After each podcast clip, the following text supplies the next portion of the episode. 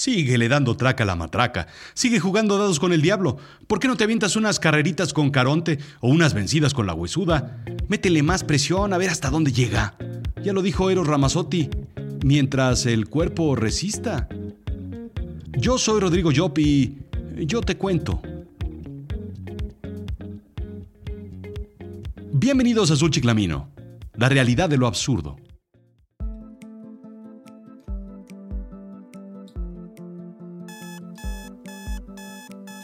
5 a.m. suena el despertador. Te levantas, te pones tus pantuflas, enciendes la regadera. Sales a la cocina, enciendes la cafetera. Te metes a bañar, te afeitas. Despiertas a los niños, te sirves un café. Haces el jugo de naranja y el desayuno. Regresas y despiertas nuevamente a los niños que se durmieron. Los vistes, los peinas, tomas tu peluquín de encima de la lámpara de noche, lo peinas y te lo pones. Sales con un café en la mano, lo derramas y te quemas. Llegas al colegio, dejas a los niños. Paras en un Starbucks, llegas a la oficina. Te paras en otro Starbucks, subes, prendes tu computadora, sacas copias, cuadras números, afilas tus lápices. Primera junta, segunda junta, tercera junta, novena junta. Sacas copias, engrapas, comes en tu topperware algo que no sabes exactamente qué es. Parece ensalada fría de atún con coditos y apio. Odias el apio, ni siquiera en el Bloody Mary te lo puedes comer. Bajas al Starbucks por un express triple, vas por los niños, los dejas en una clase de karate y de ballet, regresas, dejaste a la niña en la clase de karate y al niño en la clase de ballet, los intercambias. Pasas al Starbucks, revisas tus correos en el celular, envías dos memes, pero no hay ni siquiera tiempo para sonreír. Llegas a tu casa, le das un beso al perro, sacas a tu esposa a pasear, regresas después de que fue al baño, abres tu laptop, sigues enviando mails, mandas uno, dos, cuatro, quince, veinte, bañas a los niños, les pones pijama, les enciendes la tele y el videojuego para que se callen un rato, haces tu tarea, maquetas del sistema solar, raíces cuadradas, un par de planas de letras cursivas. Vas a la mesa para cenar y no hay nadie en la mesa. Todos cenaron ya. La cena está fría, la casa completamente oscura. Todos duermen. ¿En qué momento se me fue el día? ¿En qué momento se me fue la vida? Dicen que tienes solo un cuerpo, que te tiene que durar toda la vida. Pero a veces, a veces dura menos. ¿Media vida? ¿Tres cuartas partes de vida? ¿Cuánto aguanta un cuerpo? ¿Cuánto aguantará tu cuerpo ese ritmo? ¿Cuánto dirá, basta, hasta aquí? Un estilo de vida estresante y de alto octanaje es probablemente una de las peores cosas que puedes hacer por tu corazón. Y ahora, los cardiólogos tienen una mejor compresión de por qué. Es andar con tu coche súper revolucionado siempre. Es arrancar al máximo acelerón y frenar siempre en el último momento. Es andar a todo lo que da el coche con el freno de mano puesto. Es traer el coche completamente jaloneado y estresado al máximo. Es forzar al máximo la maquinaria. Es no darle mantenimiento a tu coche, es no lavarlo, no engrasarlo, no checarle las llantas y manejarlo de aquí hasta Alaska y esperar que te aguante toda la vida. Lo mismo haces con tu cuerpo. Es como ver rápido y furioso uno, o dos, o tres, o cuatro, cinco, seis, siete, ocho, la que quieras, y pensar que eh, tanto coche bonito va a terminar bien y al final de la película, pues que no explotará nada, que todo saldrá bien. Es algo así. Esa es tu vida. En un estudio longitudinal a gran escala publicado en la revista The Lancet, un equipo de cardiólogos de la Universidad de Harvard y el Hospital General de Massachusetts descubrió que el estrés aumenta el riesgo de ataque cardíaco por medio de una amígdala hiperactiva en el cerebro. La amígdala es el centro del miedo del cerebro, la pequeña región en forma de almendra en el lóbulo temporal que se ilumina en la reacción al miedo, la ansiedad, el estrés o cualquier otra cosa que indique una amenaza potencial, real o percibida, como aguantarse a ir al baño por largos periodos. Bueno, ese último no es cierto. Una amígdala saludable puede ayudar a proteger el cerebro contra el estrés, mientras que una amígdala hiperexcitable, eh, como Pee Herman, eh, puede amplificar la respuesta del estrés como resultado de estrés crónico u otros factores. Así, una amígdala hiperactiva puede causar ataques cardíacos y accidentes cardiovasculares. Cuando el estrés desencadena la amígdala, activa la médula ósea y la inflamación de las arterias para crear condiciones para ¡BUM! un ataque cardíaco. Ahora imagina alimentar la caldera con chetos, chalupas, garnachas, comida chatarra, bebidas eh, flora intestinal, los clásicos colorantes azul 2, verde 3, rojo 4, sales y azúcares, tal es un poquito de bebidas energéticas. Nuestros resultados proporcionan una visión única de cómo el estrés puede conducir a la enfermedad cardiovascular, dijo en un comunicado el doctor Ahmed Tawakol, cardiólogo de Harvard y autor principal del estudio. Esto aumenta la posibilidad de que la reducción del estrés pueda producir beneficios que se extiendan más allá de una mejor sensación de bienestar psicológico. Los participantes con amígdalas más activas, o amygdalactivius chronicus, tenían más probabilidad de tener un evento cardíaco en el transcurso del periodo del estudio y tenían más probabilidades de desarrollar problemas cardíacos antes que aquellos con amígdalas menos activas. Se sabe que la inflamación crea obstrucciones en las arterias que pueden cortar el flujo de sangre al corazón, mientras que la actividad de la médula ósea se ha relacionado con coágulos de sangre, otro conocido factor de riesgo en ataques cardíacos. En un pequeño subestudio, 13 pacientes con antecedentes de TEPT, trastorno de estrés postraumático, tenían sus niveles de estrés evaluados por la psicología y se sometieron a escaneos cerebrales y pruebas de niveles de inflamación. Aquellos con los niveles de estrés más alto mostraron la mayor actividad en la amígdala y también mostraron más signos de inflamación. Eventualmente, dijo Tawakol, el estrés crónico podría tratarse como un factor de riesgo importante para la enfermedad cardiovascular, que se analiza sistemáticamente y se maneja de manera eficaz como otros factores de riesgo de enfermedades cardiovasculares importantes. En la última década, más y más personas experimentan estrés psicosocial a diario. Las pesadas cargas de trabajo, la inseguridad laboral, la pobreza o incluso el exceso de convivencia con la suegra son circunstancias que pueden provocar un aumento del estrés crónico escribió el doctor Ilse Bot, investigador biofarmacéutico de la Universidad de Leiden en Holanda, en un comentario publicado junto con el estudio. Estos datos clínicos establecen una conexión entre el estrés y las enfermedades cardiovasculares, identificando así el estrés crónico como un verdadero factor de riesgo para los síndromes cardiovasculares agudos. La cura el doctor Bott recomienda dormir con un osito de peluche y cada vez que el corazón se agita, tocar tus talones de las zapatillas doradas y decirle al viento, There's no place like home. There's no place like home. There's no place like home. Pero Forbes Magazine tiene otra perspectiva.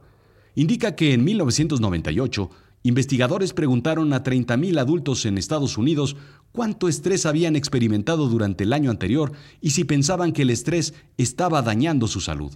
Ocho años más tarde, Ocho, bueno, claro, solamente preguntar 30.000 adultos sobre el estrés debió tomarles ocho años y debió aumentar el estrés de los que estaban preguntando. Total que los investigadores encontraron que los altos niveles de estrés incrementaban el riesgo de morir en un 43%. Sí, 43%, pero solo para esas personas que pensaban que el estrés era dañino para su salud. ¿Qué volé? Aún más fascinante, las personas que reportaron altos niveles de estrés pero no creían que el estrés era dañino, no tenían más probabilidades de morir.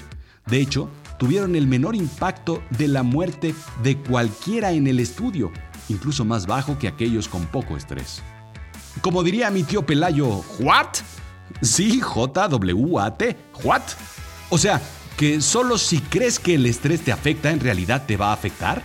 En su libro Ay mamachita, Clavillazo nos dice, no es una mentira si verdaderamente crees en el fondo de tu alma que es cierto. Esto significa que el estrés en sí mismo no es realmente malo. Lo malo es creer que el estrés es malo. Pero la bibliografía continúa.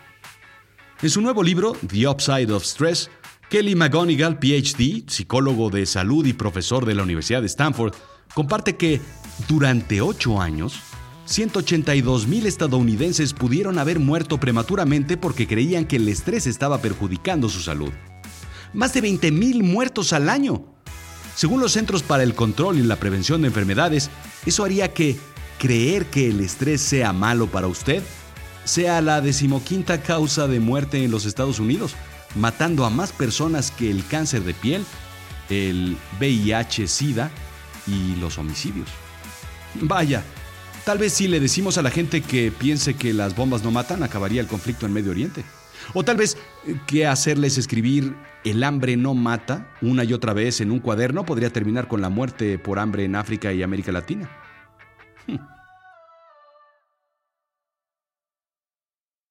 Pero ahí te va. Te veo muy relajadito, mijito, me decía mi tía Maruca cuando me veía viendo telenovelas mientras relajaba mi humanidad sobre el sillón cubierto de plástico de su casa y me refrescaba con un bacardí con Coca-Cola. Investigaciones demuestran que la experiencia temprana del trauma puede alterar la respuesta de estrés del cerebro, afectando la amígdala. Estos cambios hacen que las personas con mucho trauma temprano sean químicamente más reactivas al estrés en general, como adolescentes o adultos. Es como si estas experiencias negativas tempranas alimentaran nuestras reacciones a los factores estresantes actuales. Dicho esto, todos conocemos a alguna persona bastante exitosa y feliz que han experimentado infancias difíciles, tal vez tener un padre alcohólico, ser adoptado o perder a un padre. Esto plantea la pregunta de si experimentar algún estrés en realidad puede hacernos más fuertes mentalmente. Hijo, esto lo hago por tu bien. Cuando seas grande, lo vas a agradecer. Nomás te estoy haciendo más fuerte para que aguantes del estrés de adulto de esta vida perra, que es bien complicada, mijo. Esto lo hago por ti. Así es que, ¿hay algo de bueno en el estrés para nosotros? Algunos investigadores han sugerido que la exposición a un nivel moderado de estrés que puedes dominar puede realmente hacerte más fuerte y más capaz en controlar el estrés. Al igual que una vacuna que contiene una pequeña cantidad del virus puede inmunizarte contra una enfermedad. ¿Qué hubo Esto suena a un supervillano de Marvel o DC Comics, ¿no?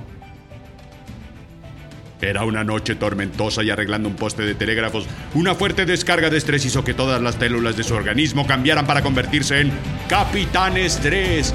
Él es un simple director de una guardería, pero cada vez que el estrés lo invade, cada vez que él se irrita, cada vez que la presión comienza a invadir todos los músculos de su cuerpo, las células de su organismo se transforman para convertirlo en el villano que aterrorizará los cines este verano. No dejes de verla. Bueno, tal vez un poco menos dramático. La teoría de la resistencia mental de Richard Dienspieer sugiere que experimentar algunos factores estresantes manejables con una recuperación inmediata puede hacernos más fuertes mental y físicamente y menos reactivos para el estrés futuro. Una posibilidad es que tales experiencias nos lleven a considerar los factores estresantes como más manejables y se vuelvan más hábiles para enfrentarlos. Es como si a tu hijo, en vez de llevarlo a clases de pintura o natación por las tardes, lo llevaras a terapia de buleo con los gandallas de la cuadra. No más para que se te curta el chamaco y crezca fuerte el niño, machín, duro, que aprenda desde chiquito a contestarles y a ser duro y valiente. Las personas con muchos traumas de por vida tenían la peor salud mental y física. Ojo, pero aquellos con antecedentes de algunos eventos adversos en la vida estaban menos angustiados, tenían menos discapacidad, menos síntomas de estrés postraumático y mayor satisfacción con la vida que aquellos sin eventos negativos en la vida. Es importante destacar que las personas que habían experimentado un poco de adversidad fueron las menos afectadas por los recientes acontecimientos estresantes de la vida. Los investigadores concluyeron que, con moderación, lo que sea que no nos mate puede de hecho fortalecernos. Es probable que tengamos menos miedo al cambio. Por ejemplo, podemos aprender que está bien dejar una relación tóxica o un trabajo malo y que podemos sobrevivir incluso prosperar después de él. Podemos adoptar una actitud más positiva hacia el estrés en general, sabiendo cómo puede habernos ayudado al crecer. La investigación muestra que ver su factor estresante como una oportunidad de crecimiento lo ayuda a desempeñarse mejor tanto en tareas de laboratorio estresantes como en público o en trabajos estresantes como ventas. Pero, ¿sabes? Eso no es todo. Estresarte puede hacer que envejezcas más rápido.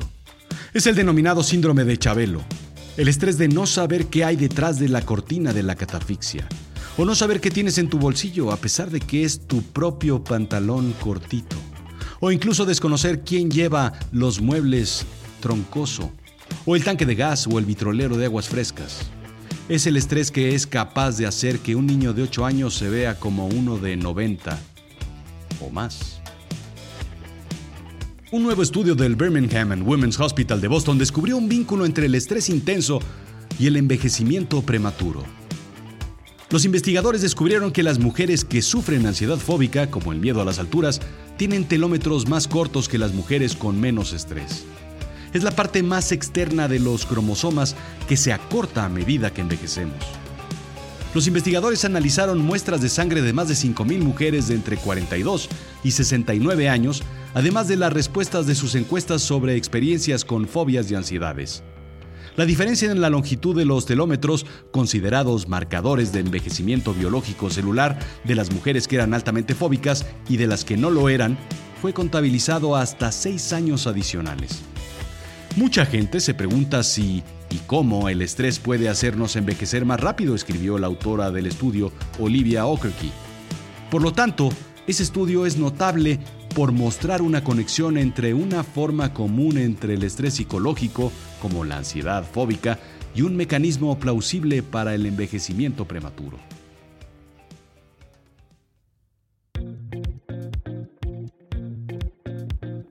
¿Quieres recortar tus niveles de estrés? Investigaciones encontraron que los sujetos que practicaban la meditación budista disminuyeron significativamente el cortisol y la presión arterial, dos signos de estrés. O a ver, dime, ¿alguna vez te ha aventado la madre un monje budista? Ah. O tal vez debas hacer yoga o tai chi. O acaricia cachorritos, ve caricaturas o películas de cantinflas, toma chocolate y paga lo que debes, eh, cuelga tu corbata, quítate los zapatos, camina descalzo en el pasto, pídele a la madre tierra que te cure y que te acaricie. Vete a la playa un martes y no regreses hasta que te sientas mejor. Tal vez tengas la fortuna de que te despidan y todos tus males de estrés acabarán. ¿Qué volé? Esto fue Azul Chiclamino, la realidad de lo absurdo. Sígueme en azulchiclamino.com, en Twitter, arroba rodrigo-job, en Instagram, rodrigo-job, en YouTube también me puedes encontrar. Ayúdame sobre todo calificando y compartiendo este episodio, porque pues vivo de esto, del word of mouth.